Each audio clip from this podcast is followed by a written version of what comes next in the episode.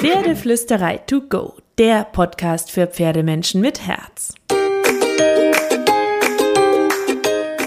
Heute mit Reiterfacts.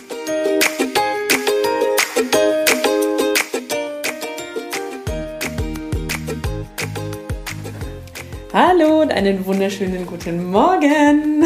Ich hoffe, ihr hattet auch diese Woche wieder so viele magische Reitmomente mit eurem Pferd. Wir haben euch ja letzte und vorletzte Woche schon so ein paar Reittipps mitgegeben und weil das Thema Reiten sowieso über Jahre und Monate und Wochen immer weiter erzählt werden kann. Unendlich. Unendlich. Und weil Reiten immer ein schönes Thema ist, ist die Hero auch wieder mit dabei und es gibt auch diese und nächste und übernächste Woche noch coole, coole Reittipps-Podcasts für euch. Und wir haben uns jetzt ein Thema geschnappt. Ich glaube, das treibt viele, viele Pferdemenschen um. Das ist das Leichttraben. Und die Hero hat wirklich coole Tipps mitgebracht, aber wir äh, starten mit dem Anfang, nämlich wenn man mit dem Leichttraben loslegt mit dem Pferd. Der richtige Fuß vom Pferd, das richtige Aufstehen, hast du da ein paar Tipps für uns? Ja, also im Prinzip, der, man steht auf, parallel zu der Bewegung des äußeren Vorderbeins und des, äußer, äh, des inneren Hinterbeins. Also das ist ja im Trab immer eine diagonale Bewegung des Pferdes. Also das dürfen wir uns auch gleich bewusst machen. Wenn das äußere Vorderbein vorgeht, dann geht auch das innere Hinterbein vor gleichzeitig. Das heißt, ähm, ich bewege mich gleichzeitig nach oben, wenn ich merke, dass das äußere Vorderbein vorgeht. Beim Abfußen sozusagen schon, dass du da, Da- dabei Bewegung startest. auf. Du lässt dich quasi vom Pferd im Idealfall ein bisschen nach oben vorne schieben. Genau, nach oben vorne ist ein schönes Bild, da kommen wir später nochmal im Detail dazu. Und ähm, das heißt, ich gehe wirklich mit dem Bein zusammen hoch, lasse mich dann von dem Schwung der Bewegung ein bisschen tragen und setze mich wieder sanft ab. Gut, nächster Punkt, der total wichtig ist beim Leichttraben, weil es ja je nach Pferd auch eine durchaus hubbelige Geschichte sein kann mit dem Traben und je nach Menschenkörper und Schwungvoll. Nennen wir es schwungvoll, das klingt viel schöner. Genau. Ähm, die Hände sind ja auch noch da. Was ist da total wichtig, was wir mit unseren Händen vielleicht im Idealfall machen? Naja, Reiterhände sollten im Idealfall immer so ruhig wie irgendwie möglich sein, ähm, weil ich meine, wir haben da ja Kontakt entweder zum empfindlichen Pferdemaul oder zur empfindlichen Pferdenase. Und ich glaube, ganz normal ist, dass man am Anfang ein bisschen die Tendenz hat, die mit hoch und runter zu nehmen, weil der Oberkörper bewegt sich ja. Und in Wirklichkeit wollen wir das nicht. Also die Hände sollten ruhig sein, obwohl der Oberkörper sich bewegt. Und ich ähm, habe mir da ganz oft vorgestellt, dass ich die irgendwo fixiere. Entweder spüre ich von der Schabracke so ein bisschen noch ein Zipfelchen und kann da an der Hand dann festmachen, ob ich mich bewege oder nicht. Oder ich nehme ein Stück Mähne mir mal in die Hand, dass ich spüre, wenn ich zu sehr hobble. Aber ganz wichtig ist, sich bewusst zu machen, da muss eine kleine Bewegung aus dem Ellenbogen herauskommen, um die Hand möglichst ruhig zu halten. Also ein bisschen mitgehen muss man ja schon auch, weil man ja sonst immer so einen Ruck am Pferdemaul hat. Ne? Ja. Aber die Hand soll halt nicht mit hochgehen. So ist es. Und deswegen ist, glaube ich, das mit der Mähne auch ganz gut, Megatipp. weil die Mähne, äh, das ist ja wie eine Schnur, das bewegt sich, das kann sich mitbewegen und so. Ähm, aber man hat dann eben so einen Radius, in dem man sich bewegt und kann nicht unendlich viel hoch oder runter gehen. Das finde ich ein mega, mega Tipp. Weil im Idealfall hat ja jedes Pferd eine Mähne. Ja, und zur Not kann man ja auch ein Schnürchen an den Sattel ranmachen oder so. so ein stimmt. ganz dünnes, kleines Schnürchen, falls das Pferd keine Für Mähne die hat. Ekzema-Besitzer da draußen. Ich fühle mit euch. Ich habe auch eins. Ja. Nein, aber das ist ein wirklich, wirklich guter Tipp, weil so hat man sehr schnell in der Korrektur, dass die Hände nicht wild mitwackeln. Ne? Das Zweite, was auch nicht richtig wackeln soll, sind die Beine, richtig? Im Idealfall nicht. Was sollen denn die Beine tun beim Leichttraben? Also die Wade und der Fuß, die sollten auch so ruhig wie möglich sein. Natürlich braucht der Oberschenkel ein bisschen Bewegung, sonst wird es ja nicht hinhauen. Der Oberschenkel und die Hüfte, die sind nun mal untrennbar miteinander verbunden. Man kann nicht die Hüfte alleine hochschieben. Wie, das geht nicht? Nee, das geht nicht. Aber die Bewegung sollte auch wieder da aus dem Knie herauskommen und Wade und Fuß sollten wirklich ruhig bleiben. Die Wade, die treibt auch in dem Fall. Das heißt, äh, da- das treibende Bein oder sagen wir mal, der treibende Abschnitt vom Bein, der sollte ruhig bleiben, damit man auch da wieder das Kommunikationsmittel ruhig hält. Die Hand und die Wade, das sind nun mal wichtige Kommunikationsmittel und wenn die wackeln, dann ähm, kommen wir in eine Unruhe in der Kommunikation auch. Und ähm, es ist ganz, ganz wichtig, dafür einerseits das Knie locker zu halten aber andererseits auch den Fuß wie beim Aussitzen sozusagen in eine korrekte Position zu bringen. Das ist so schwer. ja. Leider schon. Ja, schon. Aber hey, je mehr man sich Mühe gibt, je mehr man sich diese Bilder und Tipps verinnerlicht, desto leichter wird es ja mit der Zeit. Ja, und man muss auch nicht zu streng mit sich selber sein. Das ist ein Prozess. Man muss sich immer wieder selber korrigieren. Das ist ganz normal und klar. Das ist nicht dramatisch. Aber man sollte natürlich versuchen, da immer wieder einen Schritt voranzukommen, beziehungsweise ähm, sich immer wieder selber zu korrigieren. Ähm, vielleicht mal filmen lassen und sehen. Dann kann man auch gut sehen, ne? wackel ich mit dem Bein, wackel mhm, ich. Erst weint man, Taschentücher dazu stellen und danach kann man sich selber korrigieren. so ungefähr. Sagt, der Oberkörper ist, glaube ich, auch super, super wichtig. Ich meine, der ist eh immer super, super wichtig, aber beim Leichttraben ist der ja auch sehr wichtig, dass man da sozusagen in einer schönen Balance ist. Was tut der im Idealfall? Man sollte eigentlich ja beim Reiten nie übertrieben nach vorne kippen. Und deswegen auch beim Leichtraben sollte der Oberkörper eigentlich so senkrecht wie möglich sein. Weder nach vorne gekippt noch nach hinten gekippt.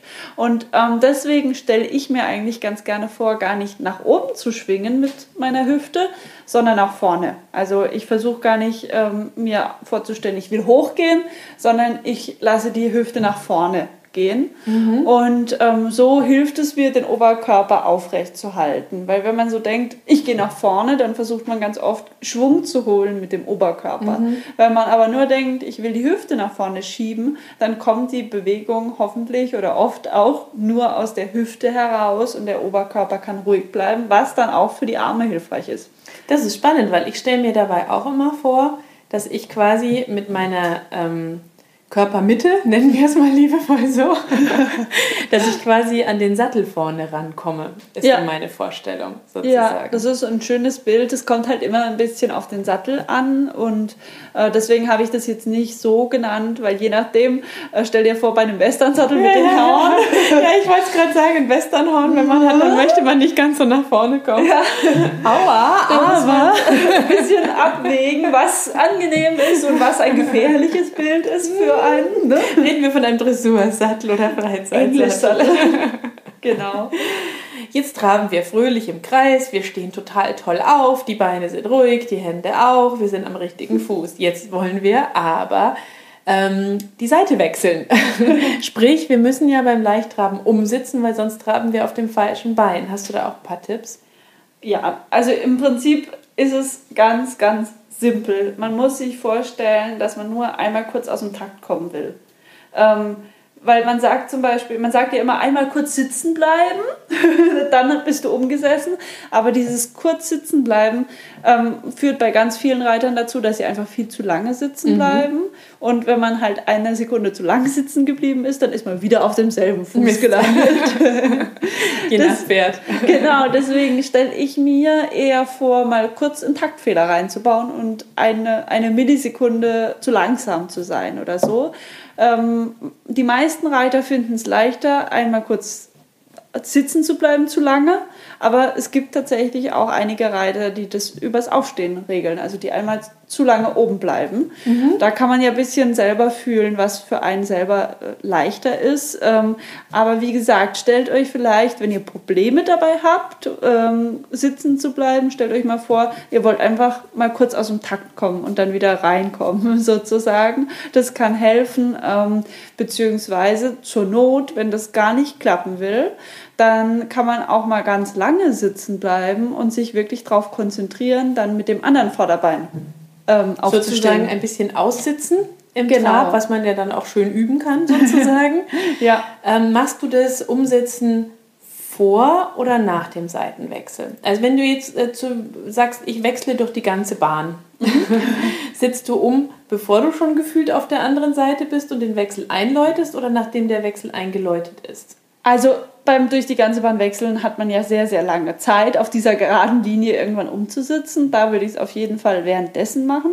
Ähm, wenn man dann natürlich sagt, ich kann das nicht gleichzeitig managen, dann würde ich es tatsächlich eher davor machen, weil äh, viele junge Pferde haben dann ein Gleichgewichtsproblem, wenn man das mit der neuen Seite sozusagen ähm, noch nicht gemacht hat. Bedeutet ja auch, dass es für die erfahrenen Pferde angenehmer ist, wenn es sozusagen vorher passiert. Hm, ja, beziehungsweise ich glaube, bei einem erfahrenen Pferd kann man es wirklich auf der Wechsellinie machen.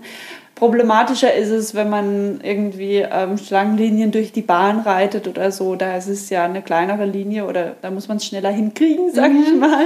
Aber durch die ganze Bahn wechseln ist auf jeden Fall ähm, machbar, da umzusitzen.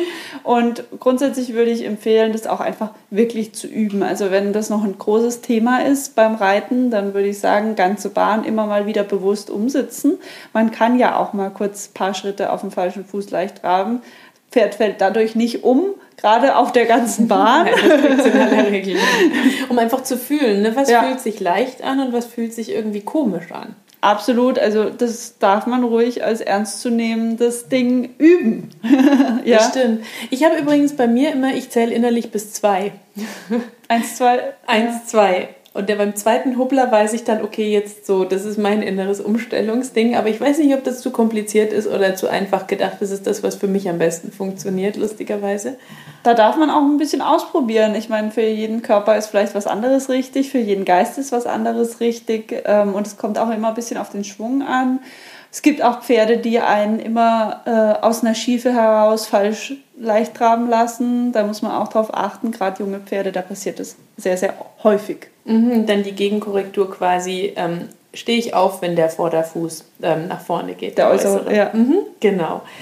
Ähm, dann haben wir noch so einen Punkt, glaube ich, beim Traben. Das ist ja generell ein cooler Punkt, egal in welcher Gangart, wenn man auch nicht nur Gangartenwechsel, sondern auch Tempiwechsel ins Training mit einbaut. Ja. Und da ähm, hatten wir es im Vorfeld ja auch schon mal davon, hast du mir auch mal als Lektion für Carrie und mich mitgegeben.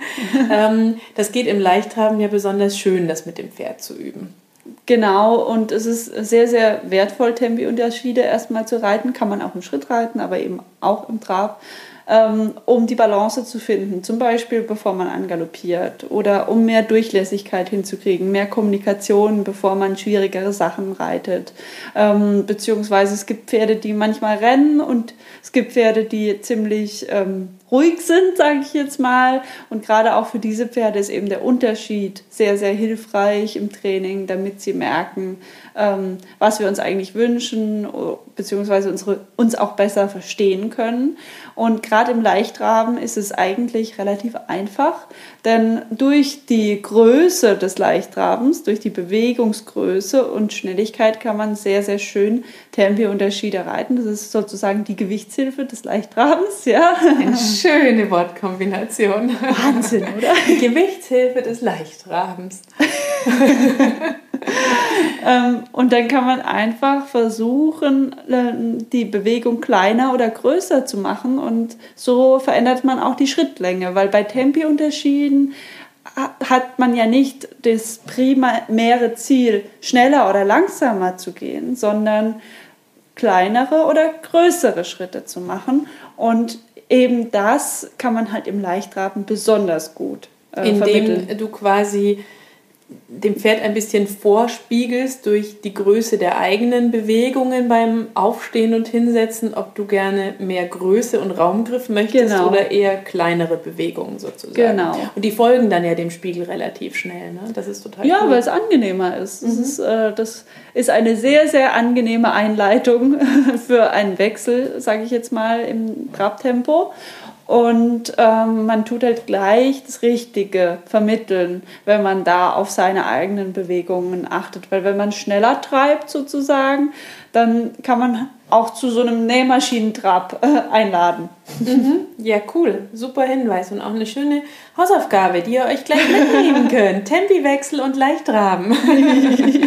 das macht ihr dann heute oder morgen, wenn ihr zu eurem Pferd fahrt. Aber ganz bestimmt machen die das sofort. Doch, natürlich. Das machen die immer. Oder schreibt uns, ob ihr es gemacht habt. Auf Instagram, der Hero oder mir, da findet ihr uns. Hero Sehr gerne. Oder Pferdeflüsterei, dann schreibt uns mal. Und der letzte wichtige, wichtige Punkt, finde ich, beim Leichtraben ist immer, dass man den Pferden nicht in den Rücken plumpst. Ja. Also essentiell, sonst finden die Pferde Leichtraben auch nicht toll. Hast du da so ein paar Tipps, wie man es schaffen kann, wirklich weich und fluffig und wattebauschig sanft einzusitzen? Also es hat, ich habe mehrere Tipps. Einerseits die körperliche Fitness wieder. Ich weiß, es ist gemein, aber Reiten ist Sport. Ja. Also ähm, je besser man die Muskeln auftrainiert hat, äh, je besser man in der eigenen Balance ist, beim Reiten, aber auch sonst im Leben, ähm, desto einfacher wird es sein, auch äh, ausbalanciert und harmonisch leicht zu traben. Mhm. Also das heißt, wenn einem das super, super schwer fällt, dann kann man durchaus auch nochmal extra Wadentraining und so machen, weil für mich ist Leichtraben vor allem was, was aus der Wade kommt, mhm. ja, beziehungsweise auch ähm, Bauchmuskeln Rückenmuskeln und solche Geschichten. Auch diese Muskeln sind total wichtig fürs Leichtraben, meiner Meinung nach.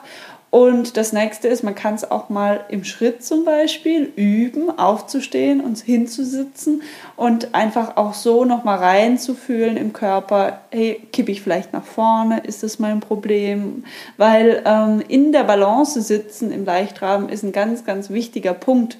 Und im Trab ist es manchmal so schnell, beziehungsweise wir sind manchmal so beschäftigt mit dieser Bewegung, dass es uns gar nicht auffällt, ob wir nach vorne kippen oder nach hinten kippen oder ob wir noch Probleme haben, das zu halten in der Muskulatur und so.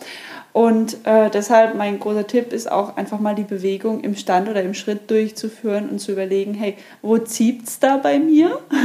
wo brauche ich vielleicht noch mehr Muskeln oder kippe ich zu irgendeiner Richtung? Muss ich das vielleicht korrigieren? Mhm. Ja, das ist total wichtig. Und ich finde, wer einem auch gut helfen kann, also ich weiß nicht, ob das immer so ist. Ich merke es bei Carrie ganz arg, aber bei deinen Pferden, ich habe ja auch schon Reitunterricht auf deinen Pferden bekommen, ist das auch so. Wenn man es schön macht, dann fangen die auch an, weicher zu laufen, eher abzuschnauben, mehr vorwärts zu gehen, als wenn man es vielleicht nicht so schön macht. Absolut. Also das Pferd kann auch ein gutes Messding sein. Ähm, um mal kurz zu gucken, läuft mein Pferd zufrieden unter mir, dann bin ich gerade auf einem guten Weg, läuft es unzufrieden unter mir, Klar. vielleicht wieder zurück in den Schritt und nochmal üben oder so. Absolut, absolut. Also sowas kann unheimlich hilfreich als Feedback sein, aber es gibt natürlich Momente, wo man halt nicht weiß, wo, wo gerade das Problem ist. Man merkt, man hat eins, aber man weiß nicht, warum ist es. ja. Und äh, dann gibt es öfter und auch ab und an bei jedem. Ja, sicherlich.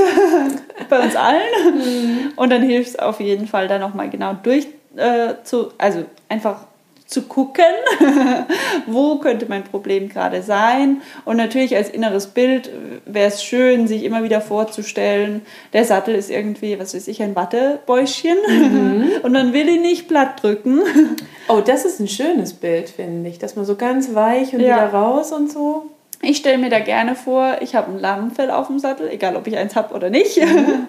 Und ich möchte es nicht äh, einmal totdrücken, sondern ich möchte ganz sanft reinsitzen und sie ganz sanft äh, umlegen und dann, damit sie sich gleich wieder aufrichten können, wenn ich hochgehe. Mhm, aber das mit dem Wattebausch, das finde ich noch richtig cool. Das finde ich so schöner als das Lampel. Ja, aber sie sind beide super, aber das mit dem Wattebausch gefällt mir persönlich jetzt gut. Also schreibt gerne, welches euch besonders gut gefallen hat. ja, oder vielleicht äh, ein Luftballon, wenn man ihn sanft platt drückt, dann kann er sich danach wieder aufrichten.